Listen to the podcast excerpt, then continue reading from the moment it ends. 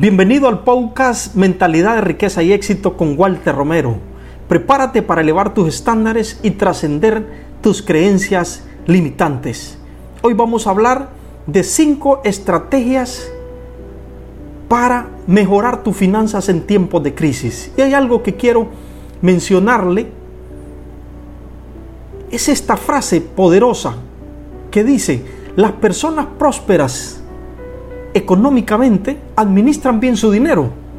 Los que viven en limitación y en escasez, simple y sencillamente lo administran mal. Esa es la diferencia entre ambos, mis estimados. La buena o mala administración del dinero. Los buenos o malos resultados que estemos teniendo hoy con relación a nuestras finanzas es precisamente porque no hemos sabido de una forma fácil y efectiva cómo administrar nuestro dinero. Y antes de mm, que podamos aprender a administrar bien nuestro dinero, tenemos que saber que una de las razones por las que tenemos que empezar e iniciar a hacer esto es porque tenemos que cambiar nuestros resultados. Y para cambiar nuestros resultados tenemos que eliminar una creencia que nos termina afectando a todos y que termina degollando nuestro futuro financiero. ¿Cuál es esa creencia, mi estimado? Es la creencia de creer, de creer que otro es el responsable de mis resultados y que no somos nosotros los responsables. Entonces, eso no es otra cosa más que la creencia de la irresponsabilidad cuando debemos hacernos responsables por nuestros resultados. El que es responsable por sus resultados es aquella persona que responde por sus actos, se hace cargo de sus consecuencias y aprende de ellas. Esto indica que no importa en dónde usted haya nacido, en qué condiciones haya nacido, qué se le haya dicho o qué no se le haya dicho, qué se le haya negado en la vida.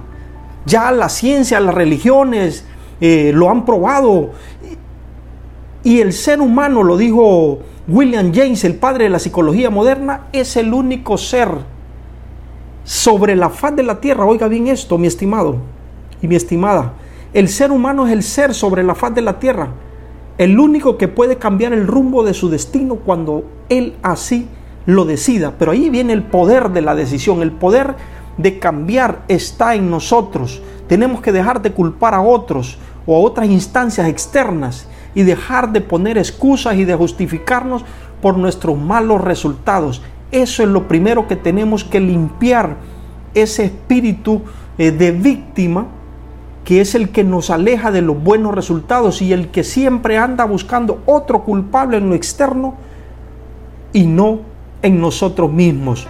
Entonces, quiero hablarles de estas cinco estrategias importantes. Y la primera estrategia para tener unas finanzas saludables en tiempos de crisis no es otra cosa más. Estrategia número uno, anótelo. Llevar un presupuesto y un registro de gastos. Si no llevamos un presupuesto, si no sabemos cuáles son nuestros ingresos, cuáles son nuestros gastos, si no sabemos dónde está la fuga, no vamos a poder saber cómo remediar esa fuga. Entonces, necesitamos iniciar de una vez por todas con un plan financiero sólido.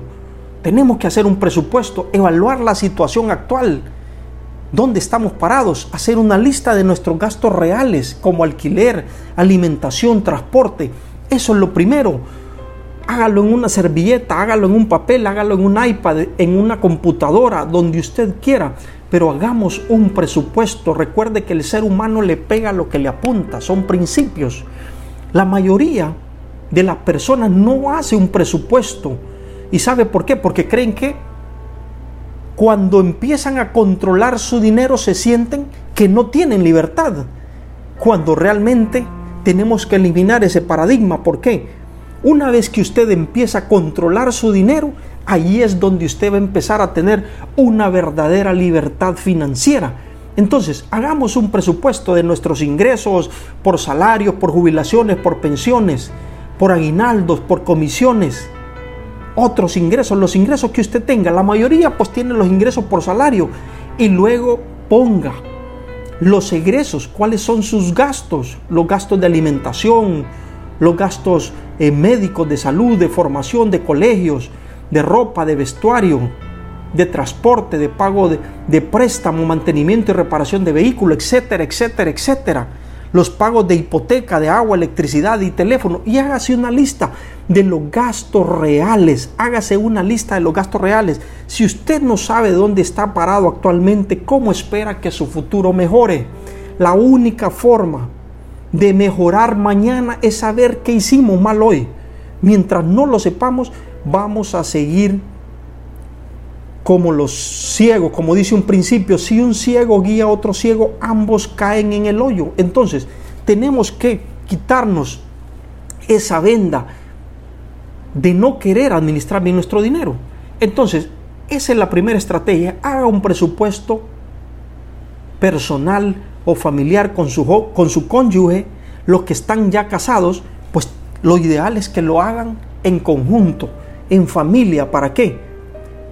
para que entre ambos puedan tener finanzas saludables y, triunfar en estos tiempos de crisis. Muy bien, ¿cuál es la estrategia número dos?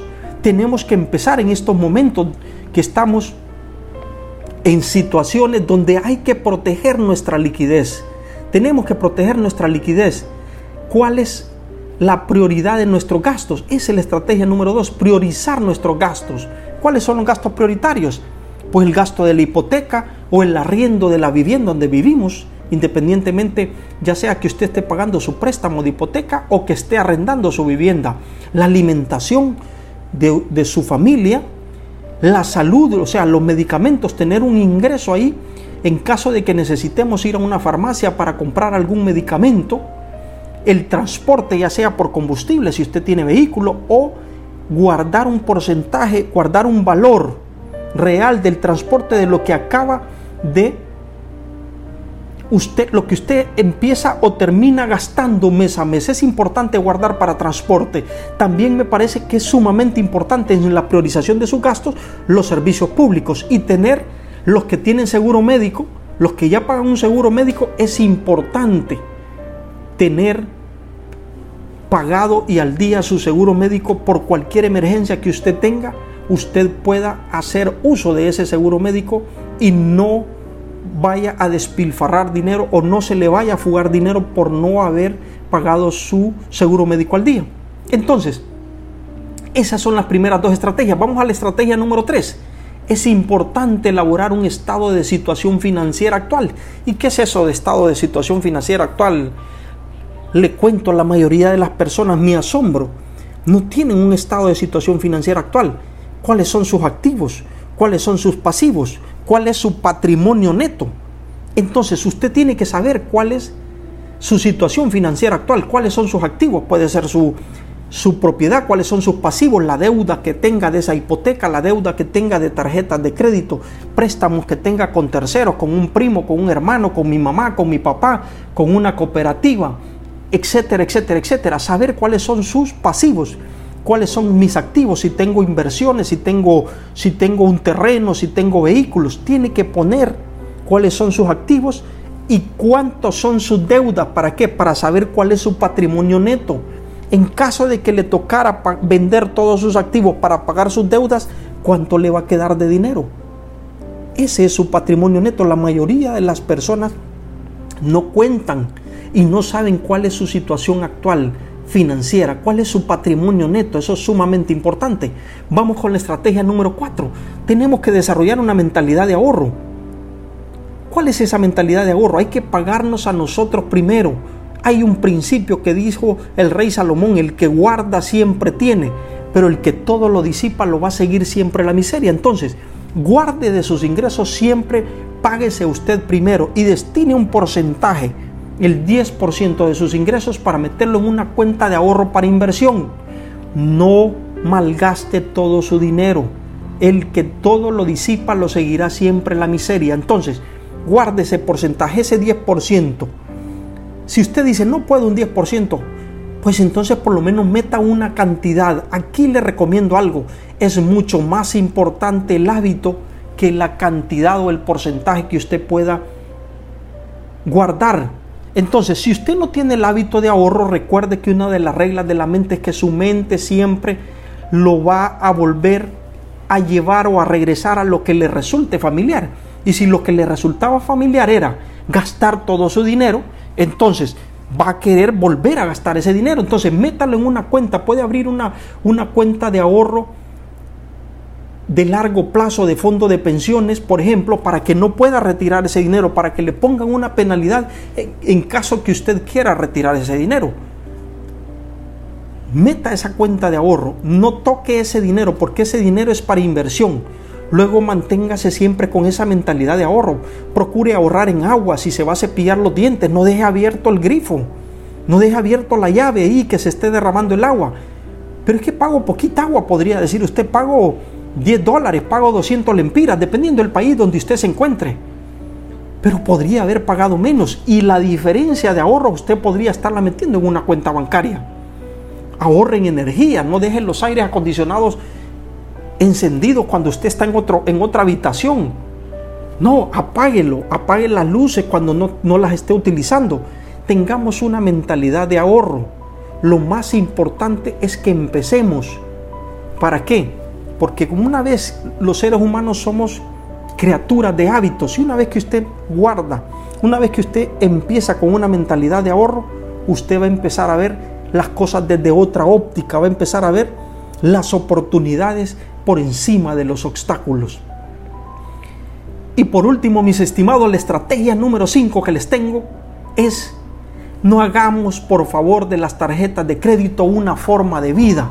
Las tarjetas de crédito son un instrumento para pago, pero las tarjetas de crédito no son un instrumento de deuda. Muchos le estamos utilizando las tarjetas de crédito para financiarnos los gastos.